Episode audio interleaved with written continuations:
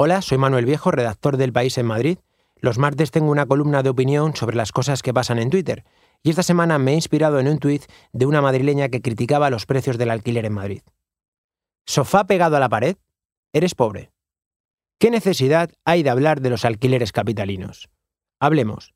De los 14.000 pisos que se anuncian en Madrid en el portal de Idealista, el más barato este domingo era un bajo exterior con ascensor a 15 minutos a pie de la Puerta del Sol.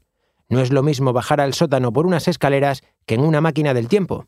Son 12 metros cuadrados. ¿Pero qué 12 metros? Y por solo 425 euros. El propietario lo ha bajado 25 en los últimos días porque siempre hay caseros con buena fe. El chollo ahora está en 35 euros el metro cuadrado. El precio medio en la capital de España, por cierto, está en 15,4. En fin, una ganga. El anuncio es una maravilla. Bonito estudio duplex, sí, encima es un duplex, amueblado, muy luminoso, porque si algo tienen los bajos es luz, e ideal para una sola persona. Lo suyo sería que lo alquilaran dos, o cinco, qué narices. En Idealista siempre hay que ir a jugar. Dispone de ventana exterior y ducha. Los alquileres en la capital de España están ya en un punto en que conviene incluir la higiene en casa. ¿Qué es eso de lavarse en el gimnasio si puedes hacerlo en tu duplex? Cocina hecha a medida para máximo aprovechamiento. Habría que ver cómo sería esa cocina si no fuera medida.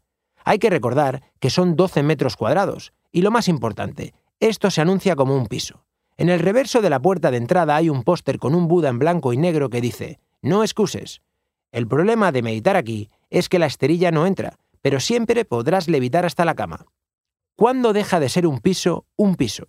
A saber, las habitaciones de la madrileña cárcel de Soto del Real miden 10 metros cuadrados. Es decir, ¿por qué se le llama prisión a una urbanización de pisos con libertades limitadas? No excuses. Hay tres datos que explican la situación del mercado en Madrid. 1. Alquilar una vivienda sale un 82% más caro que en la media del resto de ciudades del país, según un informe del Banco de España. 2.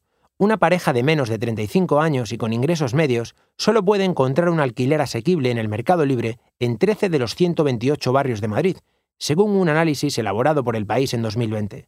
Y 3.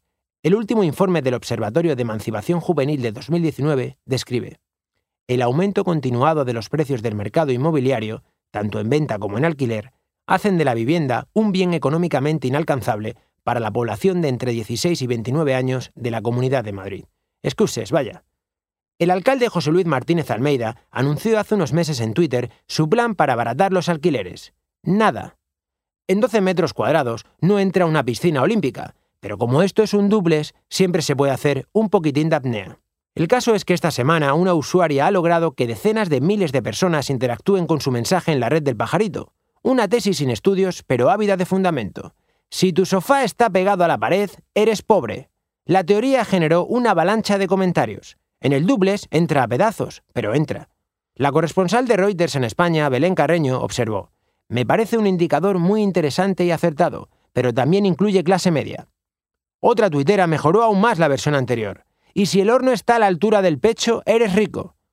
La compañera Ana Torres contaba este domingo que los jóvenes menores de 35 años ya solo aspiran a comprarse un bajo. Son oscuros, ruidosos y con poca intimidad, pero es lo único que nos podemos permitir, explicaban.